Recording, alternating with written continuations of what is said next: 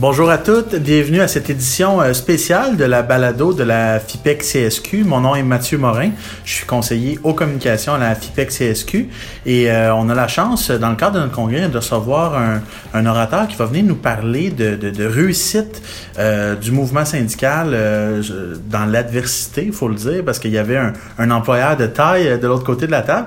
Donc j'ai Denis Bolduc avec moi qui est président du CFP Québec. Bonjour Denis. Bonjour Mathieu. Donc en fait, justement, euh, tu, viens parler au congressiste du conflit euh, au Journal de Québec.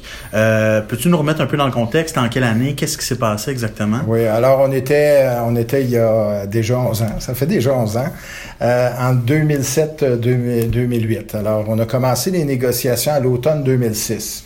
Et rapidement, très rapidement, c'était évident qu'on se dirigeait vers un conflit. Québécois avait des demandes euh, faramineuses, qu'on considérait fa faramineuses à l'époque pour, euh, euh, pour une négociation, de convention collective. et euh, il y avait, on sentait vraiment pas de, de de volonté de la part de Québécois de modifier ou de discuter des euh, demandes qui étaient sur la table. Alors rapidement, c'est un peu comme dans les, les, dessins animés, là. On voit le train bien loin, on voit une petite lumière, une petite lumière au loin, là, puis elle s'approche, elle s'approche, puis c'est finalement c'est le train. Alors on voyait venir le train québécois, puis on savait qu'on s'en allait vers un, un, conflit de travail. Et euh, dans un historique euh, au Journal de Québec, un historique de relations de travail, je dirais presque parfait. C'est ça, puis finalement, donc, est tombé un lockout. Euh, euh, J'imagine quand on fait face à Québécois Média, qui a quand même beaucoup de moyens, euh, euh j'imagine qu'ils sont toujours prêts à multiplier les recours, à tout faire pour euh, euh, finalement réduire l'influence du syndicat. comment on fait pour garder ces troupes mobilisées, garder ces troupes sur nos demandes syndicales et justement réussir à, à garder les gens mobilisés alors qu'on a en face de nous un, un, géant de des télécommunications. Oui, alors effectivement, ça peut faire peur. Euh, quand on a des conditions de travail qui, qui étaient excellentes là, euh, au, Journal de Québec, le conflit n'était pas sur le salarial, le régime de retraite ou euh, le programme d'assurance collective. C'était sur la fonction, la fonction de de, de, de, journalistes, de photographes, euh, euh, de, de, de, pressiers. On voulait tout changer les façons de faire euh, au, au, au, Journal de Québec. Et puis là, ben, euh, on, on, les gens, les gens d'emblée voulaient pas accepter ça. Mais quand même, un conflit, un lockout, une grève, euh, on voulait pas se, placer en position de grève. On a dit, nous, on veut négocier, puis s'il y a un geste à faire, l'employeur le fera. Alors, lui déclenchera un lockout, mais c'est sûr que c'est un peu comme, euh, même si les genoux euh, te claquent ensemble, ben, faut pas tuer le monde.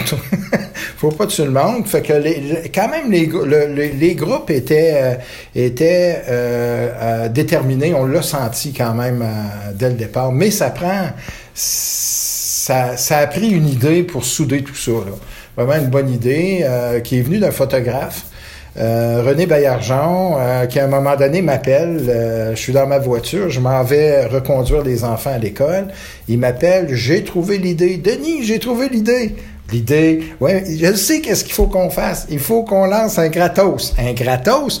Oui, un journal gratis. Un journal gratis qu'on va distribuer à Québec. Ça va être épouvantable. On a les photographes, les journalistes, on a les pressiers, on a les vendeurs, on a les gens des annonces classées. Ils vont en manger une maudite. Puis tout de suite, l'idée me séduit. Sauf que c'est quand même gros. C'est pas mal gros. Et euh, donc là, il fallait vendre cette idée-là à notre syndicat, le syndicat canadien de la fonction publique, parce que nos sections locales, on n'avait pas les moyens financiers de, de faire ça seul. Et euh, l'idée a passé euh, au, euh, au, SCFP, et alors on a été accompagné là-dedans.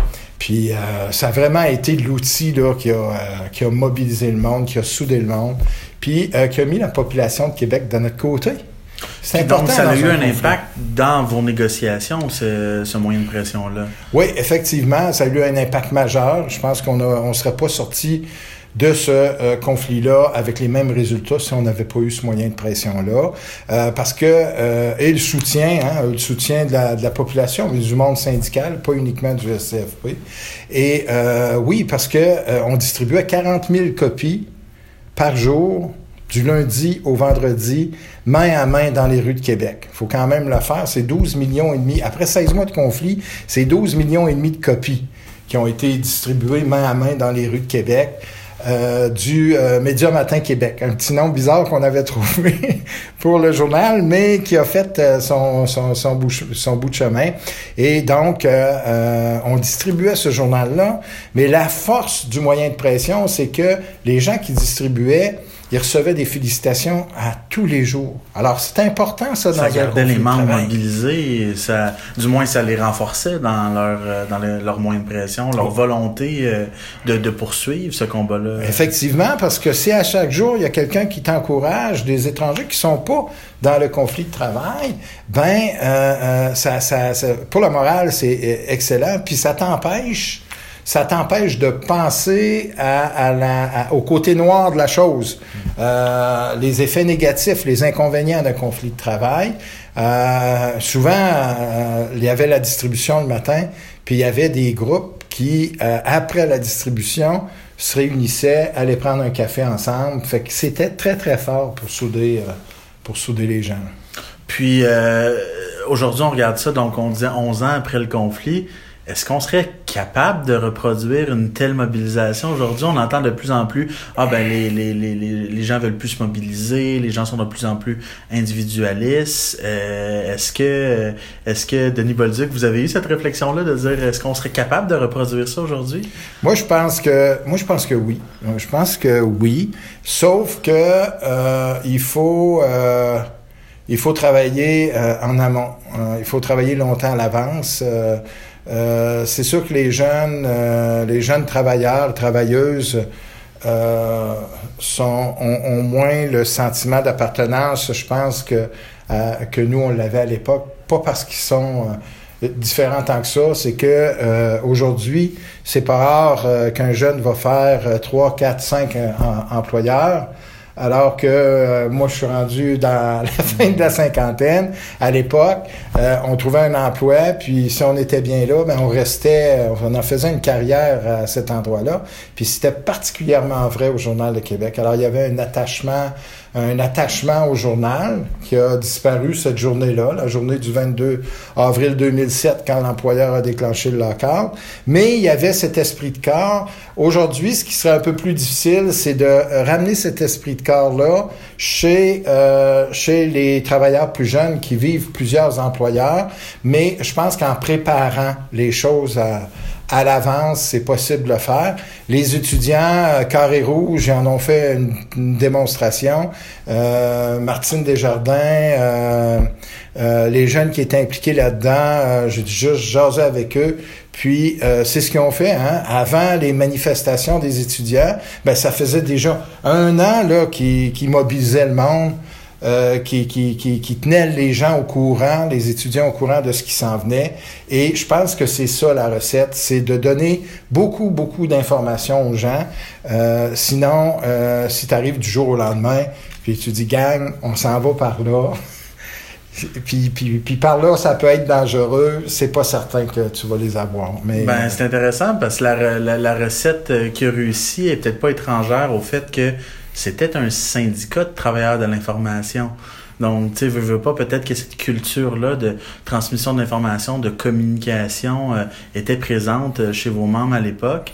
Euh, Est-ce que ce serait un, conseil que vous donneriez au syndicat aujourd'hui, donc de ce que je comprends, d'être présent sur le terrain, d'informer de, les membres davantage? Euh, on sait qu'il y a moins de moins de participation dans les assemblées. De quelle manière on s'y prend pour réussir à avoir cette transmission d'information-là? Ben, pendant le conflit, c'est intéressant parce que une des... Euh, des moi, c'est ça, on vient du, on vient du secteur des communications. Moi, je suis journaliste de, de, de profession. J'ai fait ça pendant des années au Journal de Québec, près de 25 ans là, euh, au Journal de Québec. Puis, euh, comme journaliste, tu conscient de euh, l'importance puis de la puissance d'un moyen de, d'un média d'information. Je pensais que je savais c'était quoi. Mais avec le Média Matin Québec, que je l'ai découvert davantage, comment ça peut être un outil puissant. On gardait à chaque jour, on gardait une page qui était la page euh, du conflit. au, Journal de Québec. Alors, on donnait toutes sortes d'informations dans ces pages-là. On relevait les erreurs du Journal de Québec. On publiait des lettres d'encouragement qu'on recevait de la population de Québec. On dénonçait l'attitude de l'employeur. À chaque jour, euh, les, euh, les lecteurs euh, était mis au courant hein, du, euh, de, de, de, certaines choses concernant le, le, le, conflit, mais principalement nos 252 localités. Mmh. À chaque jour, il y avait l'impression d'avoir de l'information sur le conflit de travail. Même quand c'était des lettres d'appui de, de, de, de lecteurs, ben, ils lisaient ça, puis c'était, euh, ça leur disait, ben oui, je suis en conflit, mais il y a des gens qui me supportent. Puis c'était assez pour cette journée-là, c'est pour, pour, les encourager. Puis euh, parce que faut, faut, faut le dire là, euh, Québécois n'a pas laissé aller ça comme ça. Ils ont, ils ont essayé d'empêcher la publication du Média Matin Québec. Ils sont euh, ils sont adressés aux tribunaux, ils nous ont envoyé des mises en demeure. Moi, euh, j'ai reçu le huissier chez moi à, plusieurs reprises, des menaces de congédiement, etc.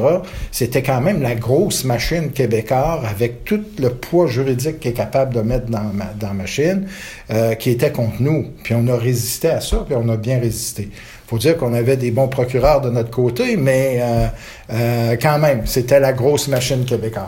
Pour en arriver, en, arriver quand même donc avec une entente finalement euh, à votre satisfaction. Oui, on a. c'est sûr qu'on a fait euh, quelques concessions, mais on a fait des gains aussi, aussi extraordinaire que ça peut paraître.